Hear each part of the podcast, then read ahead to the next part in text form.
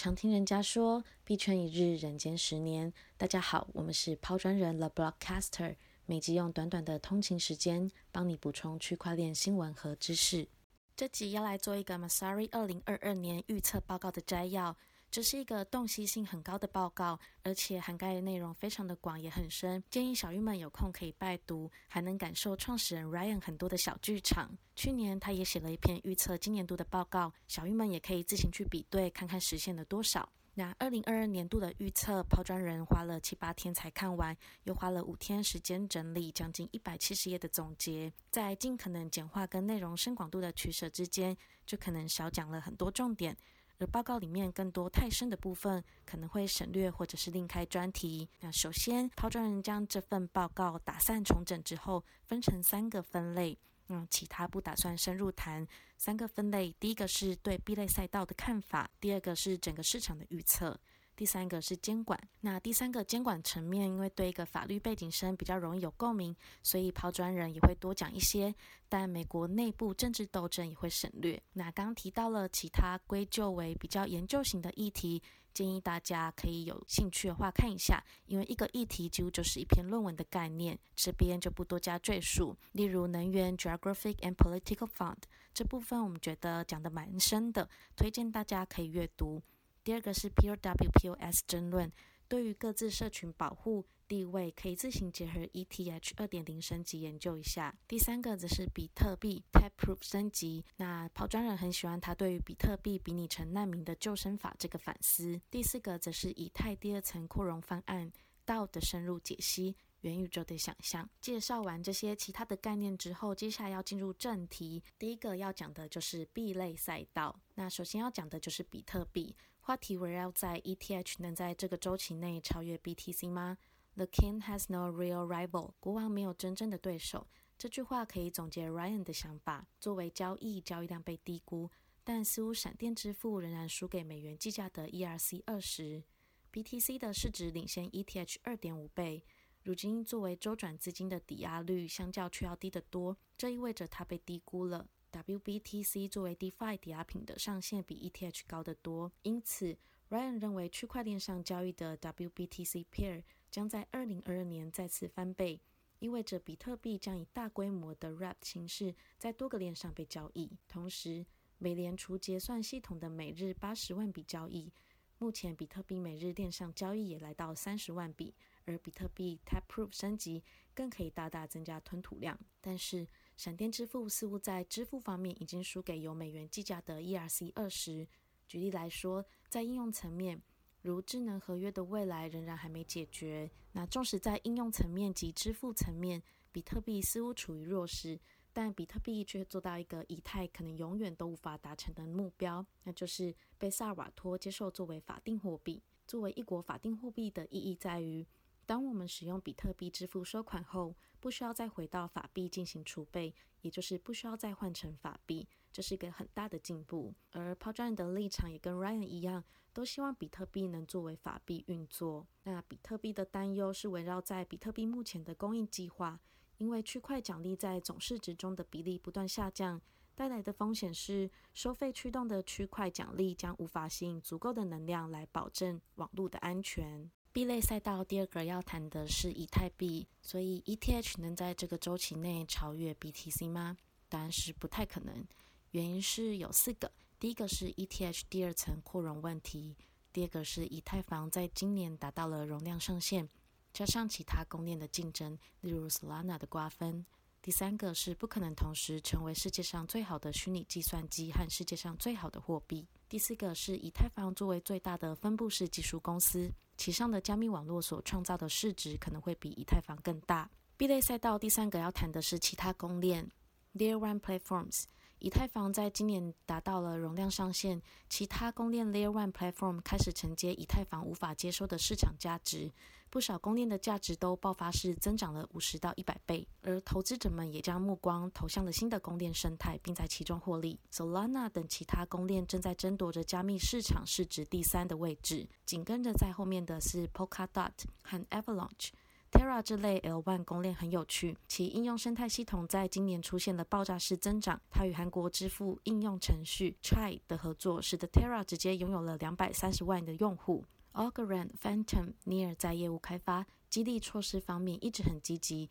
Near 并通过与 EVM 兼容的 Aurora 侧链扩展其生态系统，区分彼此的将来是业务开发能力，比如应用的打造及部署，还有生态引流，例如能否吸引开发者在非以太坊区块链上构建项目。B 链赛道第四个要谈的是多链并行或是跨链生态。链间理论是市场在未来更倾向于建构出多链并行的生态以及跨链。那区块链的叙事演变一开始是以太坊。足够去中心化，有点慢，而且非常昂贵。那再来是 BSC，不够去中心化，但快速且便宜。第三个是 Solana，可能的去中心化十分的快而且便宜。第四个则是 Cosmos，去中心化、快速且非常便宜。抛砖人觉得很有趣的是，Cosmos 的区块链间通信协议 IBC 同时做了 Polkadot 和 Ethereum 没有做的事。就是保持协议完全开放并独立于 Cosmos Hub 和它的原生代币 Atom。市值前十的两个区块链项目 BSC 和 Terra 是由 Cosmos 提供的动力，未来可能还会包括其他供电项目，不排除以太坊。B 类赛道第五点要谈的是 Layer 2上的项目以及扩容方案。长期看来，以太坊所有加密项目都会来到零知识证明领域，利用零知识证明来近乎及时的确认 L2 链到以太坊 L1 的状态。而 Polygon 的团队已经在建构一个可通用的扩展协议方面取得很大的进展。该协议允许用户及用户开发人员在建构以太坊侧链、Plasma 链或一个 Rollup 链之间进行选择。实际上，在活跃用户地址数上，Polygon 已经翻转了以太坊。B 类赛道第六点要谈的是其他币种。从 Masari 的交易员推荐中，抛砖人也截取具有共鸣的一些意见。第一个是跨链跟 Layer Two 方案很重要。第二个是 Run Cosmos Terra 非常有潜力。第三个在云计算方面，Render Token 跟 AKT 可以关注。第四个数据可用性方面，Ceramic、Celestia 都可以关注。在存储方面，R-Weave；在数据查询方面，则是 The Graph。以上是第一大类 B 类赛道的内容，接下来进入第二大分类市场的预测。市场的预测总共分为四点。第一点，如果依据历史，今年的 MVRV 达到三十，比特币价格可能来到一百至一百二十五 K。若继续往下走，下一个目标就是黄金市值五十万美元。第二点。比特币的期货 ETF 对于比特币现货来说是一个很有效的广告，但实践上 ETF 本身将加深非币圈人士对于比特币是个复杂、高波动、可怕的投资的恐慌跟厌恶。若真的对比特币有兴趣的人，会直接在交易所购入现货以降低成本。第三点，区块链终会迎来 Super Cycle，无论经过多少次的熊市或牛市，区块链终会迎来 Super Cycle，也就是市场缓慢而稳定走高，直到永远。但可能的前提是小玉能接受比特币跌回一万。其实这个想法就是当你把时间轴拉长，在这个历史洪流中，比特币或是区块链才刚开始出现而已。所以当在币圈寒冬的时候，小玉们可以判断是否出场的依据包含：中心化的世界是否真的走向了衰败？Web3 是不是值得我们期待的对抗传统世界的筹码呢？Web3 的新项目是否仍然值得在下一阶段进行大量投资？抛砖人很同意 Ryan 说的，除非你经历过加密世界的漫长寒冬，否则你无法真正理解加密世界。例如杠杆 leverage，如果你不是专业的交易员，你的杠杆只是会被那些专业的交易员当成是一个移转资产给自己的行为。再来是空头，请不要做空，即使你是对的，你也可能因为没有把握好时机，把自己炸死。如果你输了，别人会在你的坟墓上跳舞庆祝，因为他们赚翻了。哪怕你赢了，也不会有人喜欢你，而且你失去了场预期。第四点，Web3 的到来不可避免。什么是 Web three？Chris Dixon 称其为以代币为媒介，由建设者和用户共同拥有的网络。总体来说，现行网络应用 Web2 比较像垄断土地，我们要使用都要透过大地主，也就是看门人，才能在上面种植。而未来区块链 Web3 让我们变成开拓荒土的先驱，重新架构互联网络服务和产品，使其有利于用户而不是看门人。这也是为什么区块链的出现会引起既得利益者的反弹。长期看来，用户在 Web3 中所获得的收益是高于 Web2 的。Web3 一词最终可能会取代加密货币，成为去中心化运动的代名词。它能更好地吸引新的听众，而对监管者来说，它听起来不那么可怕。Web3 有什么呢？基本上就是全部基于区块链上面的应用，包含加密货币，也就是数字黄金和稳定币；智能合约，也就是 L1 和 L2；去中心化的硬件基础设施，例如视频、存储、传感器等；非同质化代币 NFT、数字化 ID 和产权；DeFi 交换和抵押 Web3 资产的金融服务。还有 Metaverse，在类似游戏的环境中打造数字化用地，以及社区治理到去中心化自治组织。首先，基础设施包含 NFT、道以及跨链桥，这些核心基础设施将会是2022年最热门的投资领域之一，因为目前仍处于不足的阶段，一旦建立完成，将会是一波暴涨。DeFi 交易量不到全球银行市值的一 percent，代表仍有很大的上升空间，但目前面临监管、技术漏洞及高昂矿工费，都有可能阻碍目前的市场。但 DeFi 仍然是吸引人的，但目前市场似乎仅对金鱼友好，还有很多的论述，详情可见原文。在 NFT 方面，有两种区分方式。第一个是现在市场上单体的 NFT，也就是现在作为 JPEG 音乐用途，以及第二个 NFT 领域内的创新应用，前者是泡沫，后者将迅速增长，如同寒武纪大爆发一般。现今 NFT 的市场崩溃，也就是泡沫化，最终会比2015年的比特币熊市更惨一百倍以上。Ryan 不看好 PFP Profile for Picture 项目，抛砖人非常同意 Ryan 对 PFP 宣传社区福利有类似于传销计划的担忧。苏主认为，我们将看到 NFT 项目占十 percent 的加密市场市值，现在换算约两千两百五十亿。应用包含 NFT 交易平台、金融化元宇、开发者工具、面向社区的商业模型，以及去中心化的身份管理或信用管理系统，都还处于起步阶段。NFT 的艺术表现形式可以用来可视化证书，很深域的潜力会令人大开眼界，例如学历课程、驾照、鉴宝等。接下来说明到的相关建设。道的定义和要件包含八点：第一，开源和基于区块链；第二，成员资格开放；第三，独立团体；第四，使用代币来管理协议；和第五，分配内部资本。目标是第六，自动化市场或功能；第七点，防止勾结；以及第八点，激励自下而上的社区参与。问题是 voter apathy，也就是社区成员对社区治理的投票漠不关心。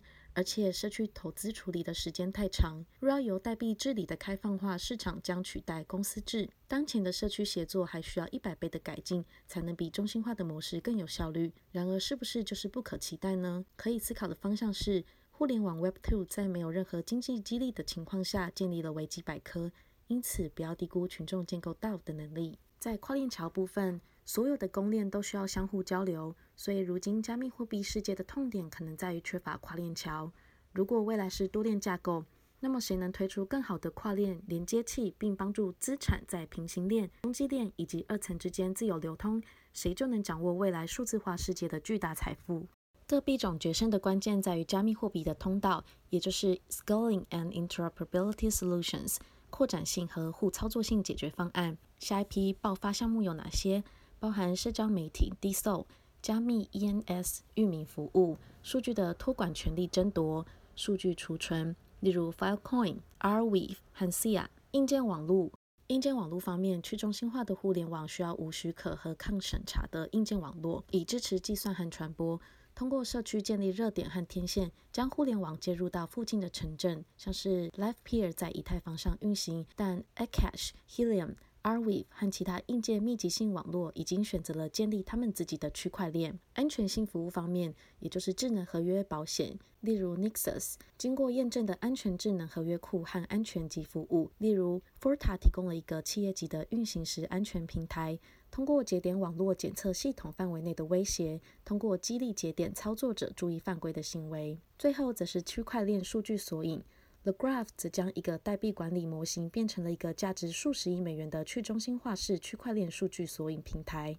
以上是这集摘要的第二大分类市场预测，接着就要进入我们的第三大分类监管。这边主要会谈安全提案和 Special 提案。第一大点，在国际上其实开始注重并有所作为的国家不多，比较特别的是包含日本，日本金融厅成立了一个部门来处理 DeFi 的监管问题。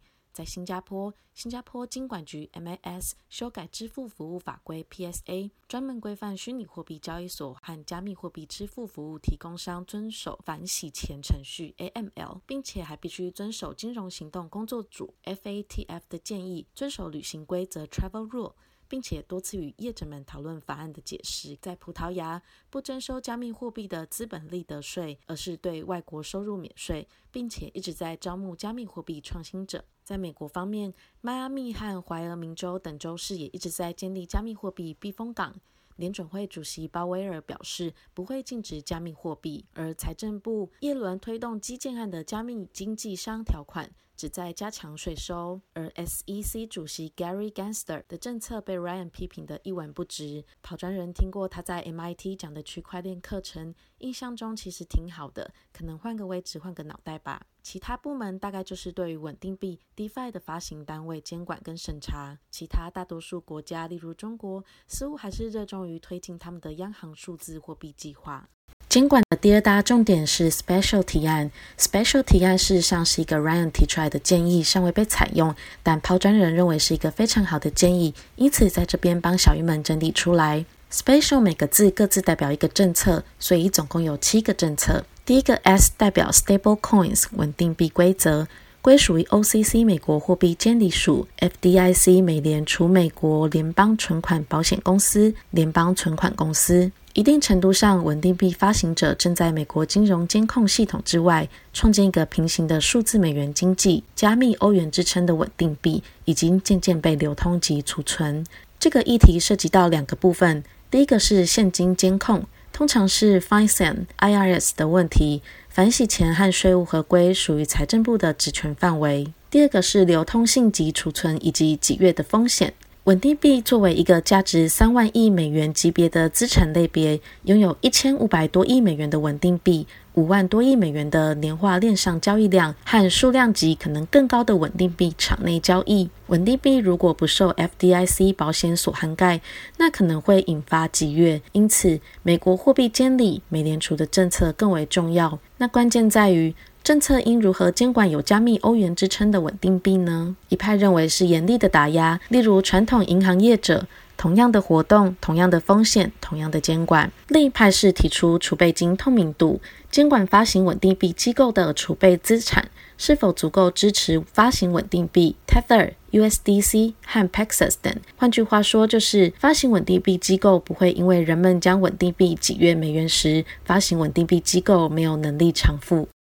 第二个 P 代表 privacy 交易隐私，归属于 FinCEN 金融犯罪执法局。Crypto is bad for bad business。虽然非法活动仅占加密货币交易的零点三四 percent，但加密货币的无国界及目前相对匿名性质，让禁令进行的成本提高。而有鉴于这些非法的活动代价很高，因此 RegTech 执行很重要。Ryan 建议应有明确的 ML 或 KYC，包含反洗钱监控，让加密货币交易所成为打击犯罪活动的主要盟友。因为区块链可追踪性，使任何将加密货币用于非法目的者，为检察官留下极好的。定罪线索，但同时也强调，自我资产的披露是有违反宪法的行为，也就是接下来要讲的第三个英文字母 E，E 代表 Exchange Tax Report，逃税风险。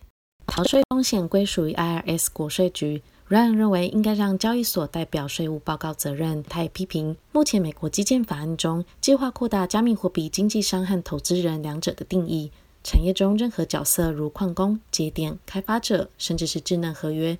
都有可能被视为有报告义务的交易经纪商，而配合隐藏在加密修正案中的六零五零一税法，收取超过一万美元数位资产的任何人，需在十五天内提交个人信息和交易信息，非常有可能违宪。第四个 C 代表 Community Safe Harbor，加密货币避风港，主管机关隶属于 SEC 美国证券交易委员会。ICO 项目常常被直接视为证券，例如美国判例法下使用 Howey Test 去判断一个项目是不是投资契约。若成立 Howey Test 四个要件，则将被认为是一种证券，而受 SEC 监管。但监管跟阻碍发展常常是一体两面的事。报告里面提到了 Ripple 瑞波案，算是老生常谈，但有兴趣的小玉可以去看看。美国政界有一位强而有力的加密教主，那就是被大家俗称为“加密老妈 ”Crypto Mom 的美国证券交易委员会 SEC 职员 Hester Pierce。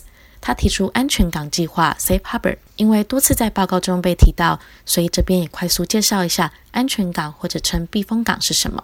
安全港提案的原因是，机构从首次代币发行，也就是 ICO，可能一开始会落入投资契约的定义，但不乏有随着时间的推移，变得更加去中心化，而且具有一种有形价值的产品的代币。因此，应该给予发行机构三年的宽限期，来发展他们的网络及社群，再经由 SEC 正式评估。抛砖人认为他的解释仍然有些漏洞，但因为在安全港仍旧受到最小化的限制下，似乎已是目前最好的方法。安全港计划要件有六点：第一点，证明义务，也就是 ICO 发行人必须要证明自己所建构的是开源网络；第二点，披露义务，包含重要公开讯息以及该团队的成员。重要公开讯息包括开源代码数据、如何生成代币。挖矿办法以及发行方的代币销毁规范、治理机制等。该团队的成员则是对外公开披露，包括姓名、技能、相关经验等资料，连手中持有多少代币被要求需透明化。这其中也涵盖了创始人奖励或其开发项目能获得多少奖励代币等。第三点为网络成熟度，确保在三年期限结束前，将整个生态系统蜕变成以 ICO 代币驱使的去中心化或功能化网络。第四点，不能有以违反证券法的不良记录。第五点，SEC 仍保留在 ICO 违反诈欺规范的情况下，有勒令停止的权利。第六点，不会妨碍到各州的反诈欺行动。抛砖人很同意，信息不对称才是造成泡沫化的凶手，也是证券法的立法目的，所以应该提倡的是披露的义务。I 代表 Incorporated DAO，主管机关为 Congress 国会。我们如何有效的去中心化，以及我们如何能够很好的治理开放的互联网？从这个问题，我们可以发现到跟 How we test 被投资客体，也就是公司的性质本身有很大的区别。那又回到要由谁去监管，怎么管呢？这部分台湾有一些教授正在探讨道本身的性质。A6Z 对如何将合法的道实体创建为可能具有灵活、独立的子结构的非法人非营利协会提出了一些很好的建议。怀俄明州认为道作为一种有限责任公司，虽然这部分引发更多的问题，但是经由立法去承认道的事实是一个很大的进步。这边有一个 fun fact 跟大家分享，在一九七七年，怀俄明州是第一个承认实际有限责任公司的州。美国国税局花了十一年的时间才承认这个地位，希望之后也可以有一个专题来讨论这部分。第六个 A 代表 American Web3 Council。AW3C 对于特许加密货币银行交易所的监督，应该创设一个新的机构 AW3C，避免这些平台倒闭，反而增加个人风险。这边提到抛砖人觉得很有趣的议题是，将加密货币交易所纳入银行监管，还是在现有银行开放加密货币交易呢？Ryan 指出了一些重要的结构性差异。美联储应该如何处理区块链上的硬分叉和稳定币存款呢？加密货币的波动性和实时结算的特点，对比传统银行当前抵押品的要求和每日结算，银行如何应对当日内银行挤兑的风险？另外，加密货币缺乏可逆性，也就是不允许出现交付失败、抵押品替代等，美联储又能否接受呢？第七个 L 代表 Local Experimentation，代表下方给各地方法院或州政府的权利。Masari 报告大致整理到这边。如果需要更多资讯的人，或希望频道可以多讲述哪些内容，或者发现有理解不周的地方，